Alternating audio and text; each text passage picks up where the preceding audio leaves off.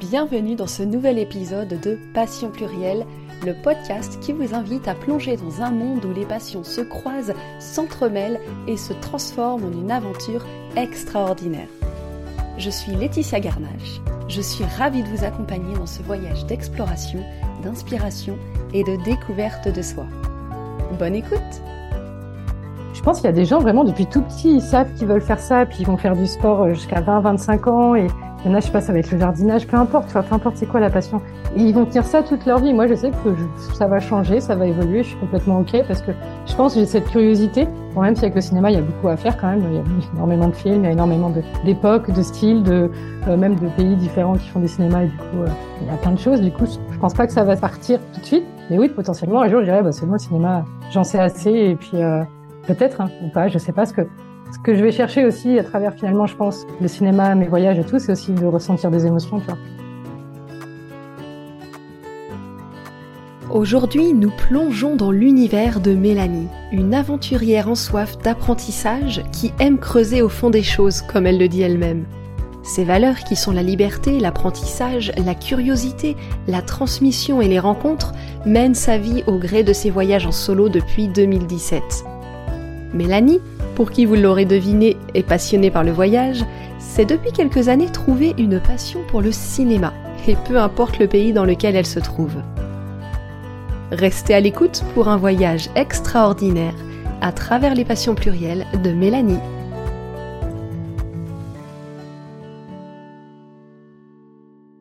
Alors bah, moi c'est Mélanie. Euh, j'aime bien me définir comme une aventurière parce que je suis une voyageuse solo depuis 2017, je suis digital nomade depuis quelques mois et je suis aussi dans l'aventure entrepreneuriale. Et pour moi, il y a plusieurs valeurs qui viennent euh, se greffer derrière, qui vont être des valeurs de liberté, qui vont être des valeurs d'apprentissage, de découverte, de curiosité, de transmission, aussi de rencontre. Et c'est tout ça, en fait, que je viens combler à travers cette aventure entrepreneuriale. Du coup, comme je l'ai dit, je suis aussi entrepreneuse et aujourd'hui, j'accompagne mes clientes à trouver plus de clientes en ligne, donc vraiment à venir propulser euh, leur business passion et leur vente pour pouvoir vivre confortablement de leur business. Et voilà. Et à côté de ça, si on va parler passion, du coup, vous l'avez probablement compris, j'ai une passion pour le voyage qui est née assez tard finalement. Parce que entre écouter sa petite voix qui nous dit vas-y, vas-y, et puis oser y aller, bah, il y a aussi un chemin. Et voilà. Merci beaucoup. On entend donc que ta passion première, enfin ta passion, ta grande passion, c'est le, le voyage. Qu'est-ce qui définit une passion pour toi justement? Bah, C'est une très très bonne question. Hein. Le, mot passion, euh, je pense qu'il a toujours, enfin, on a toujours il met une certaine pression en fait. Toi, quand tu demandes aux gens c'est quoi ta passion, généralement ils savent pas trop quoi répondre. Et moi, j'ai été des années sans savoir quoi répondre non plus parce que bah mine de rien, tu es dans ton moule, tu es dans ton quotidien, tu es un peu dans ton métro boulot dodo et tu te prends pas forcément le temps de te poser cette question, c'est quoi mes passions? Et pour autant, j'ai toujours adoré euh, les gens qui ont des passions depuis tout petit, tu vois, qui, jouent d'un instrument ou qui jouent au foot ou peu importe. Et ils font ça depuis tout petit. Et j'ai toujours trouvé les gens qui ont des passions, qui sont, ils sont vraiment passionnants, tu vois. Et, j'adore ce côté-là.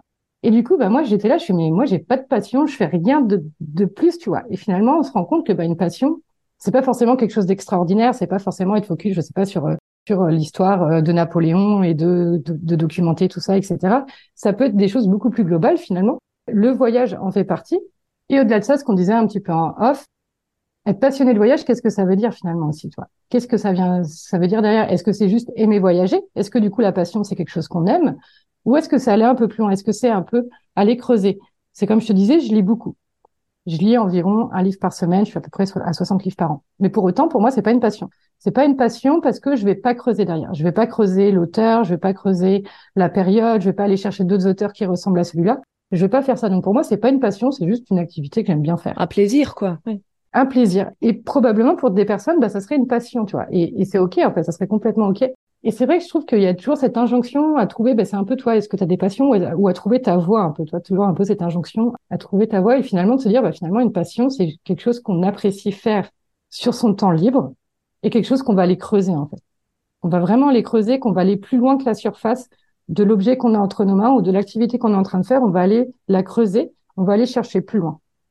Ouais, complètement. Ça me fait penser à moi, par exemple, avec euh, la marche. J'aime énormément marcher mais on va pas dire que c'est une passion parce que voilà, je suis pas euh, guide de randonnée ou je suis pas bénévole dans une asso, je ne vis pas. Ouais, à part euh, aller me promener tous les jours avec mon chien, voilà, ça reste euh, ça reste superficiel entre guillemets. Ouais, mais c'est un très bel exemple la marche, toi. C'est moi aussi, je marche tous les jours et pour autant, c'est pas du tout une passion, c'est quelque chose qui vient accomplir mon, mon, mon bien-être, qui vient, qui vient quand même combler des, des, choses importantes pour moi, mais pour autant, c'est pas une passion, c'est quelque chose, euh, ouais, c'est pas une passion, ça serait une passion effectivement si je, si, j'allais dans un club de, de randonnée, si je m'investissais dans un club, si je devenais guide, etc. Ouais, enfin, vraiment, c'est le, le, même rapport euh, que ce que tu viens de dire, exactement, ouais. Et c'est marrant parce que tu vois, instinctivement, j'ai quand même dit si on devient guide. Et tu vois, on fait le rapprochement aussi avec le, bah avec le travail, en faire son métier, le, le monétiser et enfin en vivre économiquement quoi. Alors qu'une passion, alors ça peut l'être, oui, mais non.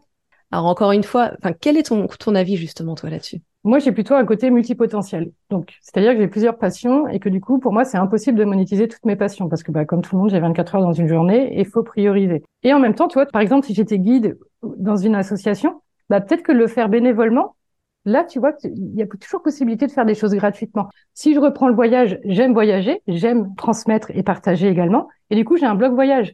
Mais le blog voyage, il n'est pas monétisé. Il est accessible gratuitement. C'est quelque chose que je fais sur mon temps libre et qui est pas monétisé. Et là, pour moi, ça devient peut-être plus une passion aussi à partir du moment où c'est au-delà du voyage. C'est vraiment partager mes expériences par rapport à ça et inciter notamment d'autres femmes à oser voyager seules. Mais non, je pense que, enfin, en fait, je me, je me dis qu'à partir du moment où, on monétise une passion, est-ce que la passion, elle s'en va pas? Parce qu'à partir de ce moment-là, ça devient, ça pourrait devenir une contrainte. Et en plus, moi, je sais que mes passions, elles vont et elles viennent. Euh, il y a que le voyage que je tiens depuis 2017. Enfin, je sais que j'ai ce côté où bah, les passions, elles passent en fait. Euh, je vais être passionnée pendant six mois, un an, deux ans sur quelque chose, et une fois que je vais, je vais me dire, j'en connais assez, j'ai assez d'expertise pour en parler, et ben je vais passer à autre chose. Parce que, ben encore une fois, euh, ben voilà, j'aime bien avoir plusieurs passions à droite à gauche et, et, et voilà quoi. Et puis c'est ton côté, comme tu dis, multipassionnel. Bon, c'est ce qui fait que tu es, que tu te sens multipassionnel. Et tu disais tout à l'heure que tu aimes bien apprendre et transmettre. Donc une fois que tu as suffisamment de connaissances, tu as suffisamment appris, et après tu peux transmettre. Et c'est marrant parce que hum, ton blog que tu as depuis 2017, c'est ça? Depuis 2020. 2020, pardon, excuse-moi, je sais pas, je sais pas d'où ça sort. Euh, ouais, donc ça fait déjà trois ans, on en parlait en off. Tu as quand même euh, pas mal de vues. Il est assez actif. On mettra, si tu veux bien, les, le lien en, descriptif là de l'épisode. Mais euh, à aucun moment, quand tu as créé ça, tu t'es dit euh, pourquoi pas plus tard en vivre. Tu l'as créé au départ vraiment pour partager, pour transmettre. C'est une très très bonne question. Au départ, j'avais vraiment, je voulais le monétiser. Donc aujourd'hui, c'est un blog qui fait 15 000 vues. Et j'ai une communauté ensuite sur Facebook euh, d'à peu près 23 24 000 femmes de voyageuses solo, futures voyageuses solo. Au début, c'était vraiment de me dire bah, pourquoi pas en vivre, pourquoi pas être rémunérée par exemple à travers de l'affiliation, à. J'ai même fait une formation d'ailleurs, donc je suis même allée jusque là. J'ai fait une formation en ligne parce que formation en ligne ça reste un de mes dadas euh, là-dessus, tu vois. Et, et, au final, je me suis dit, bah, pareil, ça devenait une contrainte et j'étais peut-être plus forcément dans le partage, peut-être plus authentique. Ça devenait vraiment quelque chose. Euh, faut que ce soit bien référencé, etc., etc. Et du coup, bah ouais, c'était plus en train de devenir une passion et juste le côté de transmettre mes connaissances sur le voyage, sur les endroits où je suis allée pour inciter d'autres femmes à vraiment oser voyager seules. Donc oui, au début, j'ai voulu le monétiser et puis à partir d'un moment, j'ai fait quelques voyages de presse, etc. Mais finalement, je me rendais compte que ça, ça payait pas ou, ou, ou j'étais pas faite pour ça, tu vois. Moi, j'aime bien, en fait, quand je suis en voyage, j'aime pas écrire à ce moment-là, j'aime pas documenter, j'aime pas être sur les réseaux, j'aimerais pas avoir un compte Instagram pour partager parce que, en général, quand je voyage, bah, c'est plus des voyages intérieurs, mine de rien, il y a des choses que j'ai pas envie de partager, que je veux vivre pour moi. Donc, ce que je vais partager, c'est plus des conseils techniques. Bien sûr, parfois, il y a du, il y a de l'émotionnel, etc. Mais il y a des choses que je garde pour moi. En tout cas, pendant le voyage, c'est important d'être euh, avec moi-même. Mais c'est vrai que, par contre, le fait de créer un blog voyage, ça m'a fait entrer dans le monde du marketing digital. Comment attirer du trafic sur un site web? Comment faire en sorte que les gens soient accrochés par ton texte? Quelles images pour illustrer ce que tu es en train de dire, etc., etc. Et du coup, ça a été mon premier pied dans le marketing digital. Et c'est ensuite que j'ai découvert du coup le copywriting, qui est l'art et la science de persuader, donc c'est-à-dire de, de capter l'attention, de faire en sorte que la personne lise tout et à la fin fasse une action. Donc moi, typiquement, à la fin du blog voyage, c'était l'inscription à la newsletter. Et donc du coup, ça m'a permis de découvrir mon métier actuel finalement. Donc oui, sans ce blog voyage, je serais pas là où je suis aujourd'hui. C'est vrai que je l'ai pas dit au début, mais là, au moment où, on enregistre, je suis à Istanbul, je suis digital nomade. Donc du coup, je viens aussi, mon activité me permet de, bah, de vivre de, de vivre de ma passion finalement, même si c'est pas directement, même si je suis pas directement dans le monde du voyage, eh bien, je, vis quand même finalement de ma, passion, quoi. Et ce qui est génial dans ce que tu dis, c'est que c'est ce chemin, en fait, c'est ta passion qui t'a amené à ce métier et ce métier qui te permet de vivre de ta passion, euh, mais j'aime pas dire vivre de ta passion parce que tout de suite on entend le, enfin, sous le sens monétaire, tu vois. Et c'est génial parce qu'en fait c'est un super cheminement et tout est lié quoi. Ça c'est ce que j'adore. C'est vraiment le côté que, j'adore parce qu'on se rend compte qu'en fin de compte tout est, bah, tout est lié, tout s'organise, tout s'articule, tu vois, autour de ça. Quand on ose passer à l'action, ça c'est encore un autre, un autre problème, mais euh, et c'est chouette de, s'être dit, ah ouais, tiens, je vais créer un blog, et puis de ce blog, euh, découvrir le copywriting, et puis aimer ça, et puis en faire son job, et, et devenir digital nomade, quoi. Ouais, finalement, c'est vrai que c'est un beau parcours, et, et sans ces débuts de me dire, je vais créer un blog, j'en serais probablement pas là, tu vois, je serais pas au Shrey, mais euh, moi, j'aurais probablement trouvé autre chose, tu vois, mais, euh, mais c'est vrai que l'idée, en fait, vu, que j'ai voyagé seule de 2017 à 2020, bah, j'avais envie de continuer. Et en même temps, quand tu es uniquement dans le voyage, même si je faisais des volontariats, que j'ai fait un PVT en Australie, donc je travaillais quand même, mais il y a un moment, en fait, quand tu voyages, bah, euh, si tu veux, quand tu rentres dans une église, on a déjà vu une plus belle avant. Quand tu es devant une cascade, on a déjà vu une plus belle qu'avant. Donc, en fait, quand tu voyages sur du long terme, tu as ce côté un peu où tu es blasé, où tu n'arrives plus à être émerveillé de ce que tu vois. Et je me rappelle une conversation, j'étais au Chili avec... Euh, j'étais au téléphone avec ma maman et elle me dit, waouh, c'est trop beau le paysage de, derrière toi, quoi. Et moi, je me dis, mais c'est terrible, ça fait deux semaines que je suis là, j'avais même pas prêté attention à la beauté du paysage parce que tu deviens blasé, du coup, il y a vraiment un manque de sens. Donc, toi, finalement, est-ce que vivre de sa passion, ça, ça en vient à la question, est-ce que vivre de sa passion, euh, ben, il y a un moment, ouais, je sais pas, il y, y, avait un manque de sens, en tout cas, il y avait euh, l'utilité, tu vois. Ok, je voyage, je vis un peu sur mes économies, je, je travaille quand j'en ai besoin, quand il faut renflouer les caisses, mais finalement, il n'y a pas de sens, t'as pas d'impact aussi, t'as le côté, bah, voilà, tu, tu, te promènes en fait, et tu peux, tu peux être blasé en fait du voyage parce que tu vas plus regarder les choses comme au début, tu vois, c'est. Euh... Mais oui, et puis ça, j'ai envie de dire que ça m'étonne pas parce que c'est comme pour tout. Bon après, il y a des, tout le monde est un peu différent aussi, mais forcément quand tu fais quelque chose, là, tu m'as dit pendant trois ans, t'as voyagé. Bah, qui au bout de trois ans, dans n'importe quelle activité, ne s'en lasse pas un peu, sans vouloir dire sans d'écouter, mais mais des fois on a besoin d'autre chose, de plus, de de, de ramener un petit peu de, de nouveauté, quoi. Et ouais, quand on est installé dans cette routine de voyage euh, plaisir, même comme tu dis, si tu travaillais, mais tu travaillais euh, en Australie, j'imagine, tu as dû faire les, les, les, kiwis, les choses comme ça. Ça n'avait rien à voir avec le voyage au final. Non, ça permettait, bah encore une fois, mon travail permettait d'alimenter cette passion finalement. Parce que ça. le fait de travailler pendant quelques temps, ça me permet de, de mettre de l'argent de côté pour pouvoir voyager par la suite. Et finalement, bah, bah, mon activité, en fait, elle vient combler les deux parce que avec mon activité professionnelle, j'ai vraiment du sens et de l'impact comme je le souhaite euh, avec mes clientes. Et en même temps, moi, ça me permet de voyager à côté. Même si aujourd'hui je voyage et j'ai toujours voyagé très lentement en fait. Euh, aujourd'hui, je reste deux mois dans chaque euh, destination parce que bah, j'aime bien le côté slow, le côté où j'ai pas à courir euh, après chaque attraction et où j'ai le temps en fait. Et toi, typiquement, demain mercredi, je serai off parce que comme ça, bah, en fait, mon métier me permet d'être off demain pour pouvoir visiter la ville au moment où il y a le moins de touristes possible. Et donc, du coup, de pouvoir organiser mes journées en fonction de mes journées et mes semaines en fonction de ça aussi, tu vois. Ouais, puis tu scindes bien tes journées de travail et puis tes moments euh, de découverte euh, du pays dans lequel tu te trouves. Ouais. Ça fait longtemps que tu vis de, de cette façon là en digital nomade? Alors moi j'ai lancé mon entreprise en avril 2021. En mai 2021, je partais en digital nomade, donc j'ai été en gros digital nomade de mai 2021 jusqu'à la fin d'année. Sachant qu'entre temps, j'ai fait le chemin de Compostelle. Donc là, je travaillais pas. J'ai vraiment été deux mois où je marchais sur, euh, sur le chemin. Je suis partie ensuite du côté du Portugal. Et en fait, en décembre, je suis rentrée en France parce qu'il y avait des, des, restrictions en termes de Covid, etc. et que moi, j'étais pas vaccinée. J'ai préféré rentrer à ce moment-là pour m'assurer d'être en France. J'avais ma meilleure amie qui se mariait au mois d'avril. Du coup, je suis restée en France aussi à ce moment-là pour me dire, OK, j'ai envie de développer aussi mon business. J'ai envie de y accorder plus d'importance parce que quand on voyage aussi, bah, c'est beaucoup plus de charge mentale, trouver le prochain lieu, trouver l'hébergement qui convient, euh, le, les transports, etc. Et à chaque fois, c'est on repart de zéro, en fait. La vie digitale nomade, à chaque fois, je repars de zéro. Là, je suis arrivée à Istanbul il y a un mois, je connaissais pas la langue, pas la monnaie, pas la culture. Donc, à chaque fois, tu repars de zéro, faut faire de nouvelles connaissances, etc. Et en fait, c'est très fatigant. Donc, de travailler en même temps, bah, as une charge mentale en plus.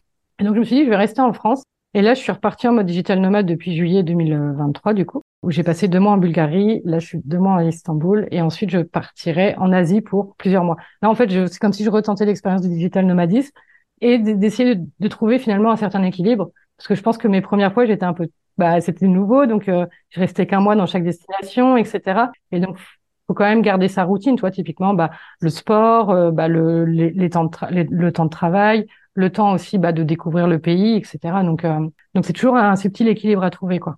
Ouais, bien sûr. Le fond de ma, pensée, en fait, c'était de, savoir, de comprendre si tu ne te lassais pas de, cette situation. Mais si tu me dis qu'entre la première fois que tu es parti, tu es revenu en France quelques mois et tu es de nouveau reparti, et en plus tu as retravaillé là sur ta façon de voyager, de travailler, donc tu, au final, tu voilà, tu changes quand même un peu tes routines et puis euh, tu réadaptes quoi.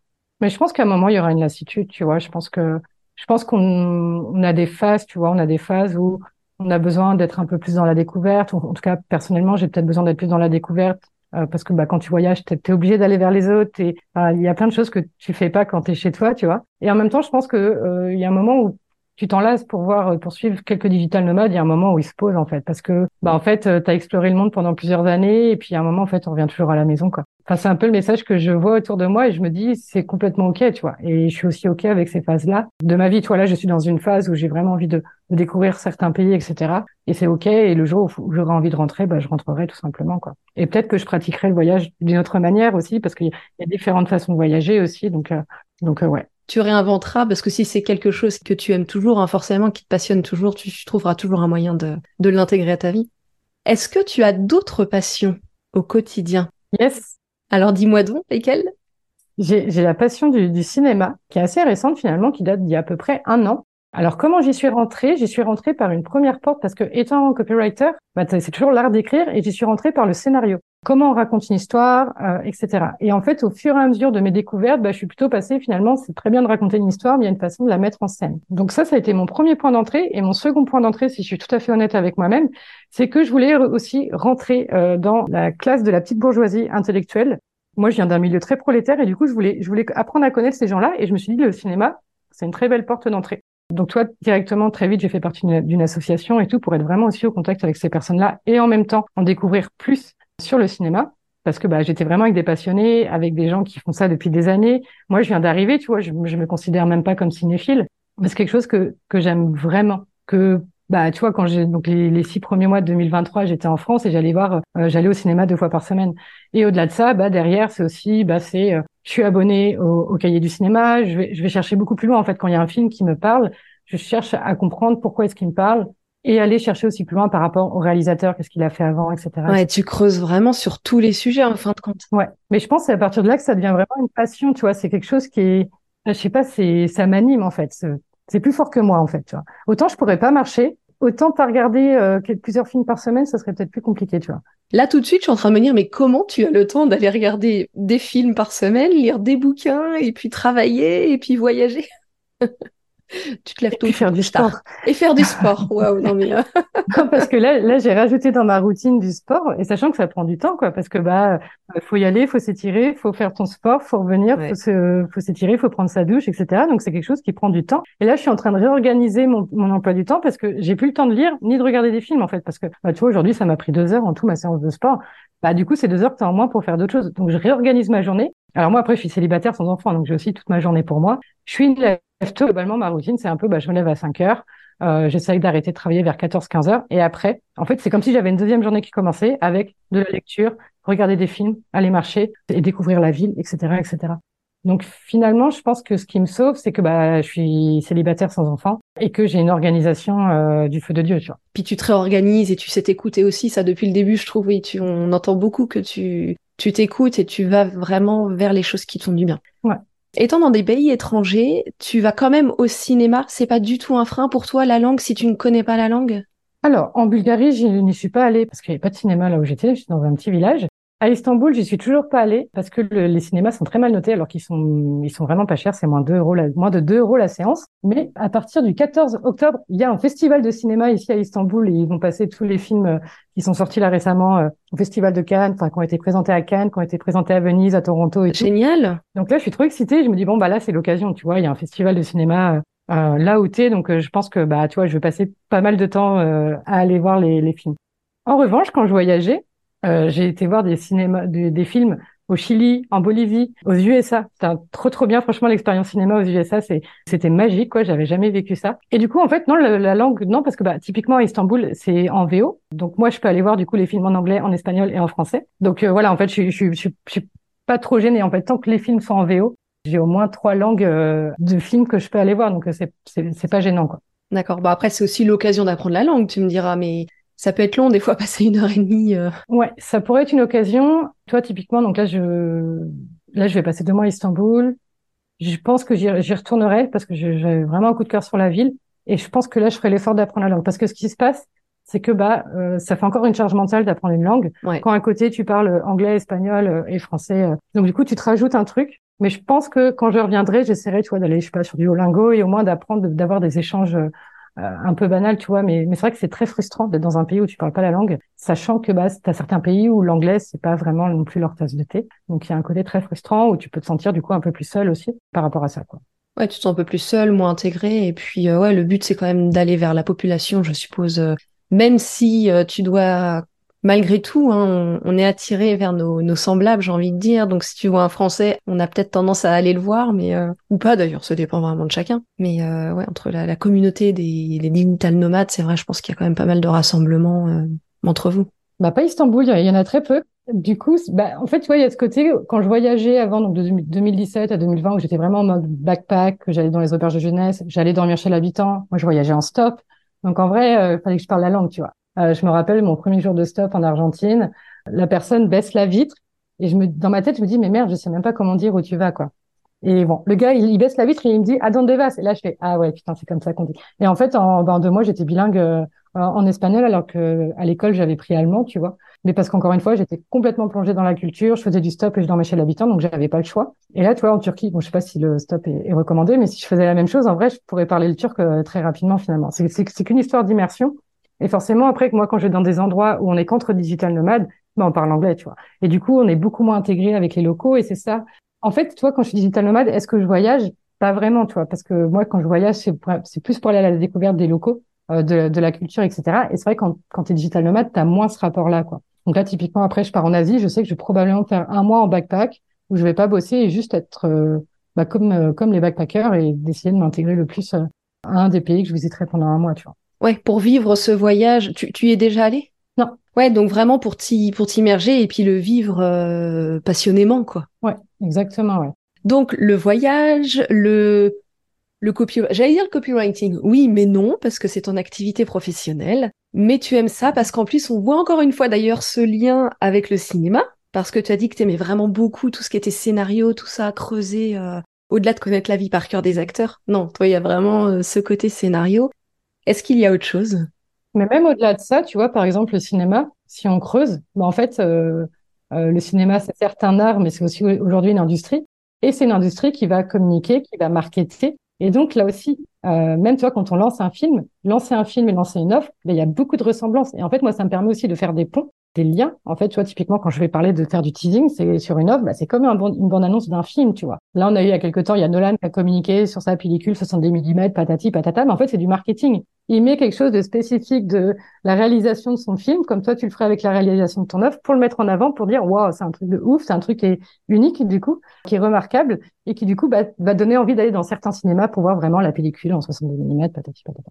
Et donc en fait, il y a aussi ce côté marketing et communication euh, dans le cinéma en fait, parce que c'est malheureusement ou heureusement, je ne sais pas, mais c'est aussi une industrie. Du coup, euh, bah, ils, en usent beaucoup. Et aujourd'hui, typiquement, le, par exemple, quand tu as un film qui fait euh, qui a un budget de 200 millions, tu peux rajouter facilement 100 millions rien que pour la communication et le marketing. Donc forcément, ça vient aussi toucher derrière moi mes stratégies de com, mes stratégies de marketing, etc. Donc, euh, toi, rien que le choix d'une affiche, les mots que tu vas mettre, les acteurs que tu vas choisir, tout ça, c'est aussi de, bah, aussi de la stratégie, tu vois, quelque part. En fait, tu regardes pas quand tu regardes un film, tu la regardes pas de la manière de beaucoup d'autres mondes, je pense. tu décryptes. Non, mais après, c'est ça qui est intéressant. Ouais, ça a l'air d'être un jeu pour toi, de, décrypter tous ces trucs.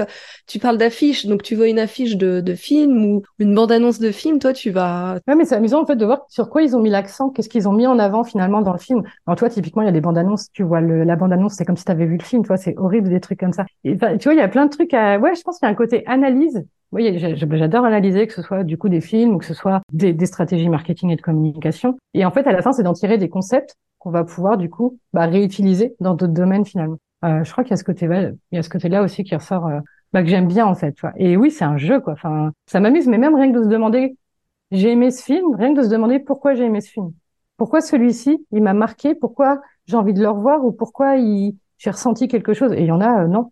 Et là, c'est intéressant, en fait. Là, je trouve, euh, bah, encore une fois, c'est une façon de se découvrir quelles émotions nous font vibrer, quelle action nous, donne envie de pleurer ou du coup après tu vas te poser la question comment le réalisateur a fait en sorte de te provoquer cette, cette émotion? Et là, ça rejoint aussi le copywriting parce que le copywriting, c'est de mettre en avant des émotions pour faire passer la personne en face de toi à l'action. Et, et, en fait, oui, tout, tout, est lié, tu vois.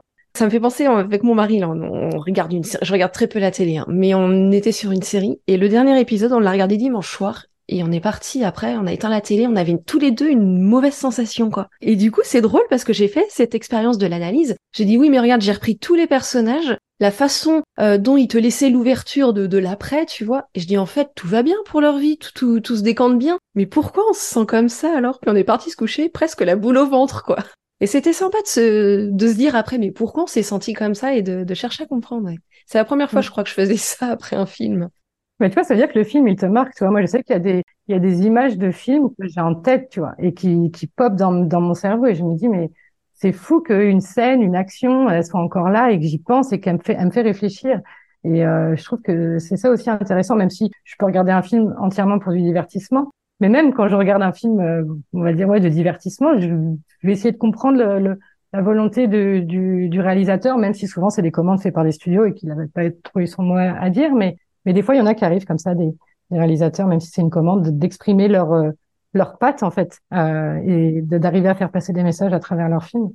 Euh, mais pour en revenir au, copywriting, c'est pas une passion, mais toi, il y a ce côté, il y a le côté écriture. Bah, toi, est-ce que l'écriture c'est une passion chez moi? Je pense pas. Euh, J'aime écrire, mais mais c'est pas une passion. C'est plus le côté, par contre, psychologie humaine qui va m'intéresser parce que tu vas vraiment la découverte des personnes que, que tu as en face de toi. Et je pense c'est vraiment ça, tu vois, ce que je disais au début, les valeurs qui me sont importantes pour moi, les, découvertes, les rencontres, le partage. Et le copywriting, c'est ça, c'est comprendre euh, l'humain, comment est-ce qu'il fonctionne, comment est-ce qu'il prend ses décisions, comment est-ce qu'il fait ses choix dans la vie. Et à la fin, on arrive au truc pourquoi il achète, tu vois. Mais, mais ça, c'est qu'une, c'est qu'une petite partie qui est certes intéressante et du coup qui est monétisable, mais tout le côté avant que je trouve hyper intéressant. Toi, je suis partie sur le chemin de Compostelle pour rencontrer du monde, pour comprendre pourquoi les gens étaient là, pourquoi, pourquoi est-ce qu'on faisait ça finalement. Donc, euh, donc voilà. Donc le fait que tu sois parti sur le chemin de Compostelle, est-ce que c'était lié quand même à bah, c'est forcément lié à tout ce que tu aimes. Il y a une partie sportive, faut pas se le cacher. J'imagine que surtout t'es parti un mois, je crois, quelque chose comme ça. Euh, ça doit être du sport. deux mois. Deux mois. Tu faisais des rencontres, tu tu voyageais parce que tu t'es parti d'où à d'où sur ce chemin? Euh, Je suis partie du Puy-en-Velay et j'ai terminé euh, donc après Compostelle. Il y a les étapes jusqu'à Fistera où D'accord. Euh, Mouchia, en fait.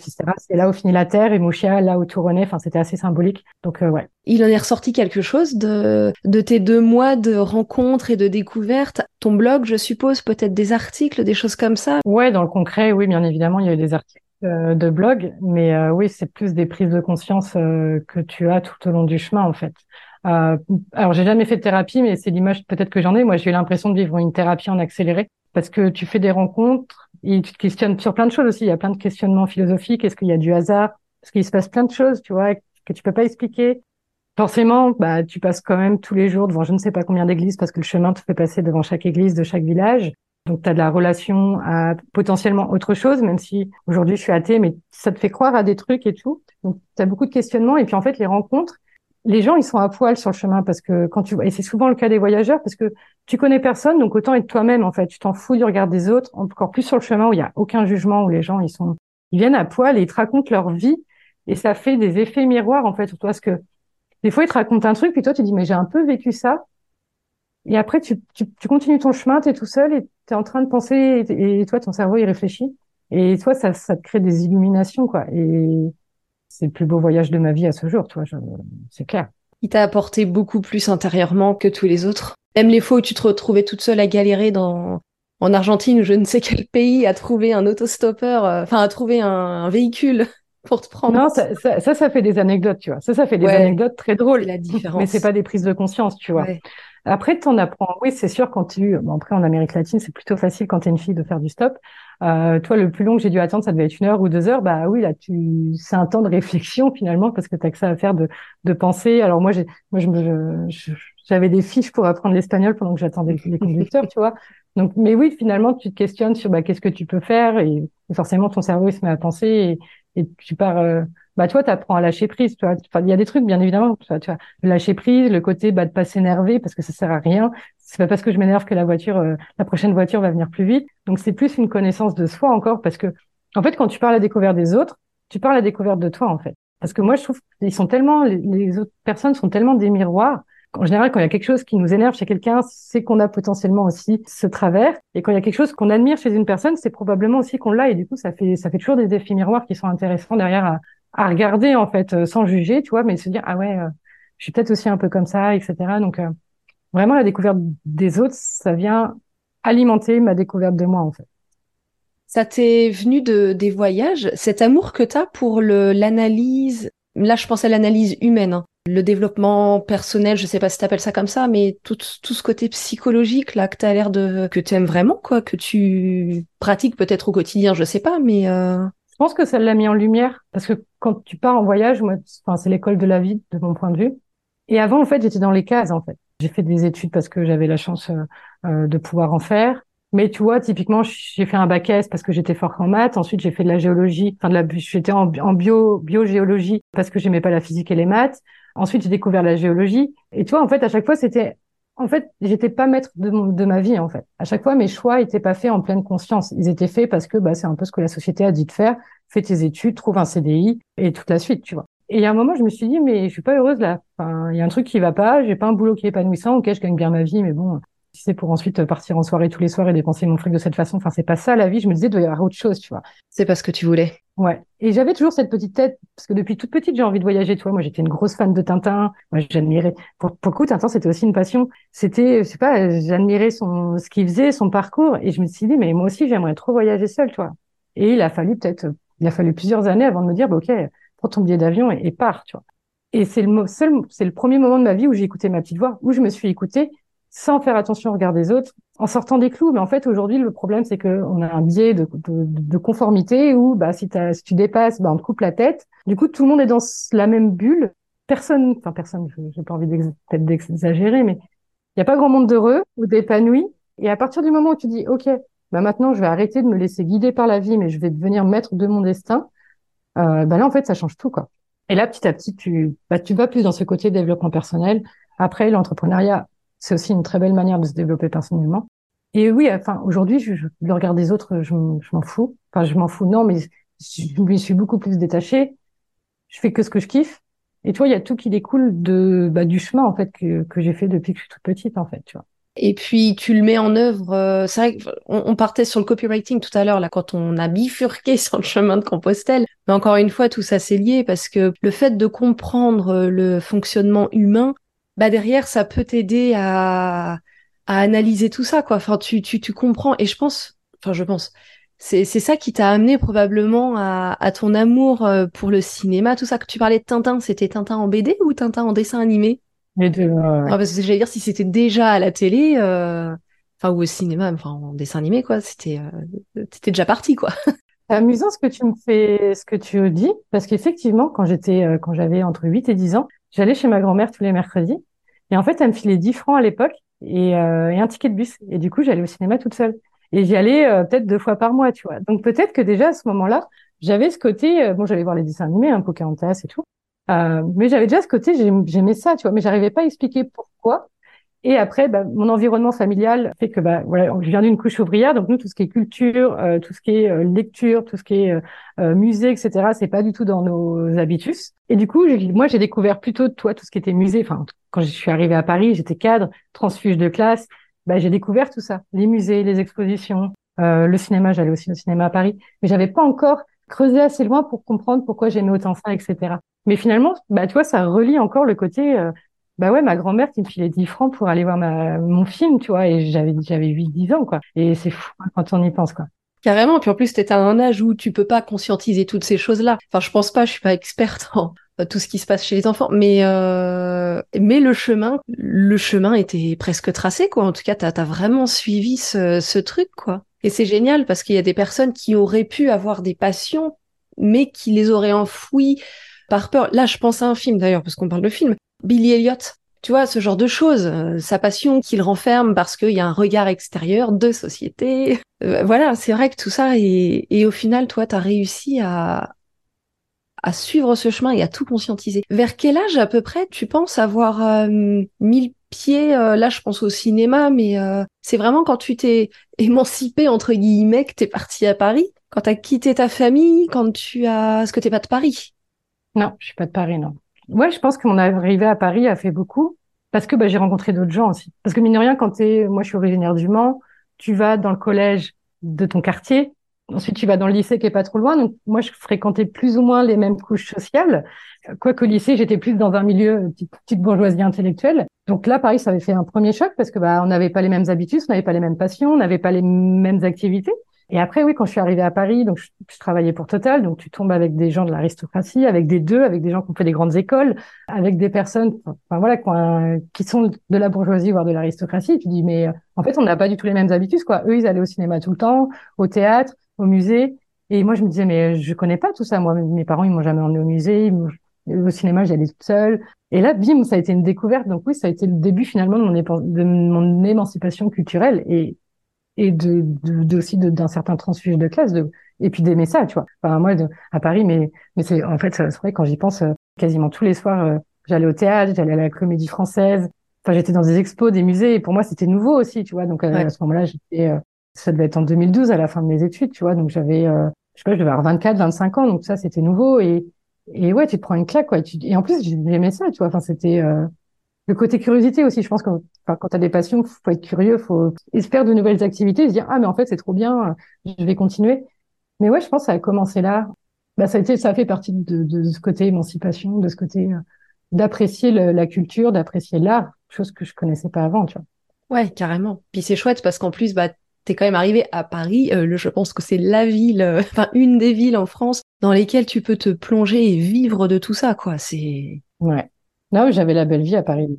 Ah ouais, c'était génial. je, peux te demander ce que tu faisais comme métier à Paris, même si c'est pas le, sujet, mais voir, enfin, essayer de voir s'il y avait un lien ou quelque chose avec tout ça ou pas du tout. Ben, en vrai, ouais, parce que moi, j'ai fait des études de géologie et donc je suis partie dans l'exploration pétrolière parce que j'aime bien tout ce qui est profond, j'aime bien creuser, je pense, tu vois, ça, on en revient à là. Et la géologie aussi, parce que moi, on m'avait vendu que je voyagerais, quoi. Sauf que bon, bah, je me suis retrouvée dans une tour à la Défense. Mais il y avait, je pense, déjà ce côté voyage qui venait alimenter ça, quoi. Le côté, bah ouais, tu vas être géologue, tu vas aller sur les plateformes, tu vas aller sur les bateaux, tu vas potentiellement aller sur le terrain, dans les montagnes et tout, euh, dans la cordillère des Andes ou peu importe. Et je pense que mon choix aussi, inconsciemment, déjà, il y avait le côté voyage qui, qui m'attirait, quoi. Ouais, quand même, ouais. C'est génial, c'est passionnant parce qu'en plus, on sent vraiment que tu, euh, tu en vis passionnément, quoi. Et puis, t'es animé. T'es animé par ça, ouais. Mais je pense, enfin, c'est, en vrai, tu sais, tu m'aurais dit ça il y a, euh, il y a, il y a plus de dix ans. Euh, c'est un chemin vraiment quoi. Et chacun son chemin encore une fois. Et c'est ok si aujourd'hui bah t'as pas de passion ou c'est complet parce que toi il y a encore cette, cette injonction à trouver des passions mais oui mais de ton regard à toi pour le coup. Moi je trouve que enfin une des, des trucs les plus importantes aujourd'hui que j'ai conscientisé c'est vraiment le kiff c'est de prendre du plaisir dans tout ce que je fais quoi. Je lis pas pour lire. Je lis parce que c'est un truc que j'adore faire. Et pareil pour tout ce que je peux faire euh, professionnellement ou personnellement parlant. Je me force plus en fait. C'est ce côté je sais dire non je peux être en milieu d'une soirée et partir parce que je, me fais chier et du coup bah autant autant rentrer chez moi et faire une activité qui me plaît et c'est vrai qu'aujourd'hui bah tu te libères de tout ça et du coup t'es plus toi quoi et quand t'es plus toi bah tu priorises et tu fais des choses qui te font kiffer quoi ouais carrément tu lis quoi comme style de livre? Non je lis un peu de tout mais en vrai donc je vais pouvoir lire des livres de dev perso de business euh, des thrillers de la science-fiction des essais. Après, je suis pas mal en philosophie aussi. Je lis un peu de tout. Alors l'horreur, j'ai jamais été trop attirée par l'horreur. Mais globalement, je peux prendre n'importe quel bouquin et, et, le lire. Quoi. Euh, la, la, philosophie aussi fait pendant longtemps partie d'une de, mes passions euh, que j'ai un peu moins, que je, que je, regarde un peu plus de loin aujourd'hui. Mais, euh, mais toi, je peux consommer des podcasts dessus ou, ou lire des bouquins là-dessus, tu vois, facilement. Euh. Parce qu'encore une fois, ça vient combler la, le, le sens.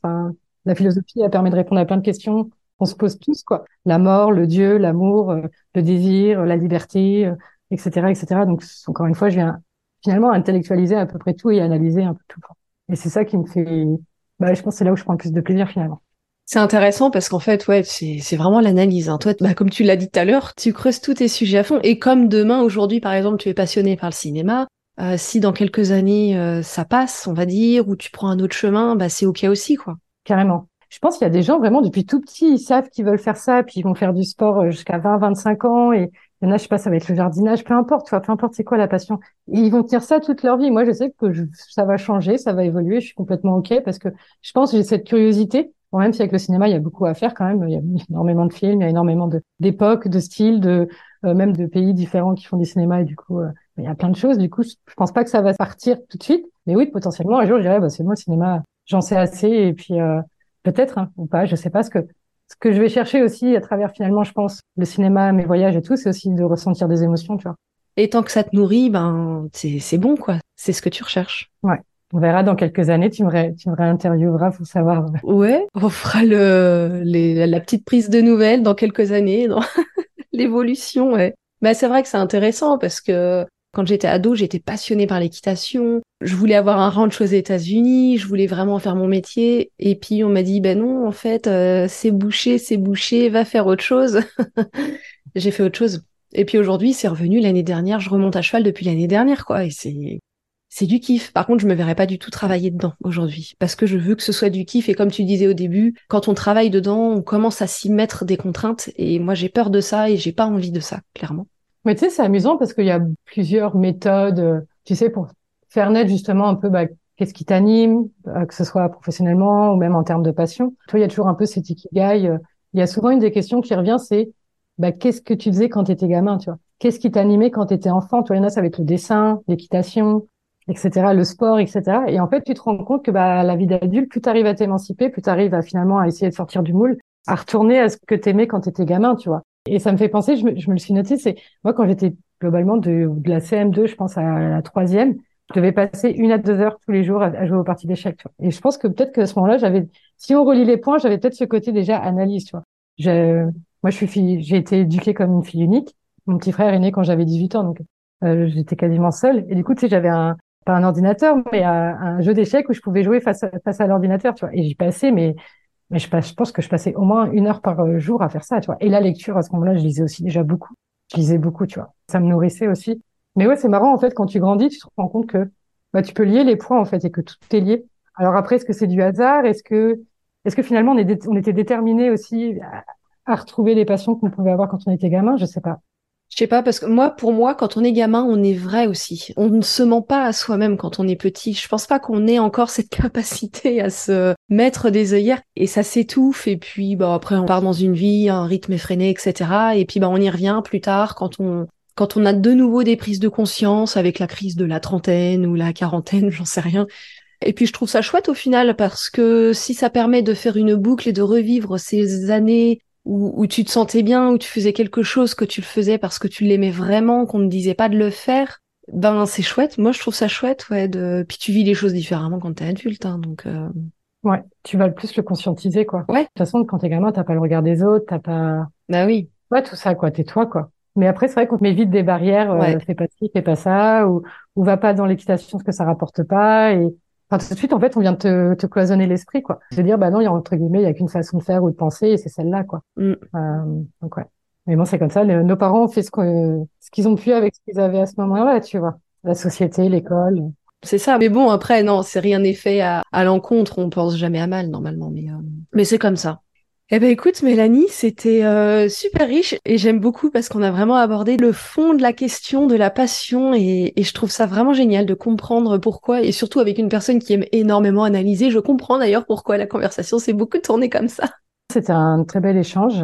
Merci de m'avoir permis de, bah, de parler des passions parce qu'on n'a pas souvent l'occasion d'en discuter, euh, mis à part avec les gens qui ont les mêmes passions et du coup, euh, du coup c'est voilà, mais extérieurement on n'en parle pas forcément ce soit dans le milieu pro, même dans le milieu perso. Donc, euh, ouais, avec grand plaisir. Eh ben super. Merci beaucoup Mélanie. Je te souhaite une euh, très belle continuation. Et puis, euh, bah, je te dis à très vite. Merci à toi Laetitia pour ton invitation et, et trop hâte d'écouter tes épisodes de podcast. Ouais, merci. Allez, salut. Salut. Merci de m'avoir rejoint pour cet épisode de Passion plurielle. Si vous l'avez aimé, n'hésitez pas à mettre une note de 5 étoiles et un commentaire sur votre plateforme d'écoute préférée.